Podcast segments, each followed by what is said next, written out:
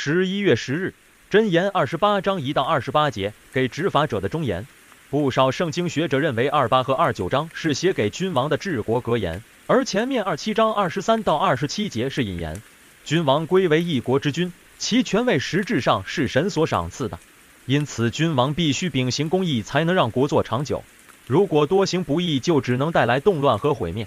历史上多的是这样的例子。三节前半可以有两种翻译，可以是穷人欺压贫民，或者是国君欺压贫民。无论是哪一个，都是在描述一种道德和社会秩序败坏的景象，公义不在。如果要建立维护公义的法治秩序，前提是要人认识到公义的源头，也就是神，否则法律就只会成为统治者的工具，或者变成一种社会上的游戏法则，失去其庄严的地位。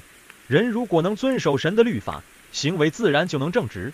自然也能遵守地上的法律，所以要真正明白公义，必须要从寻求耶和华开始。统治者和执法者需要公正无私，这是他们的责任。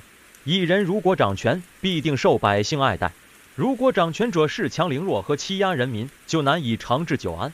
有话说：上行下效，掌权的人贪得无厌，甚至为了小小贿赂就徇私枉法，后果就是让各种恶事大增，家庭伦理被动摇。社会秩序也岌岌可危。反之，若统治者和人民都能够敬畏神和倚靠神，领受真正的智慧，行智慧仁义的事，那国家就能富足和平安。社会秩序的崩塌是从人心的败坏开始。如果人不尊重神所设立的道德秩序，社会法律又能有什么约束力？除非人心能够转向神，否则社会很难拥有真正的公义秩序，世界也不会长久的和平。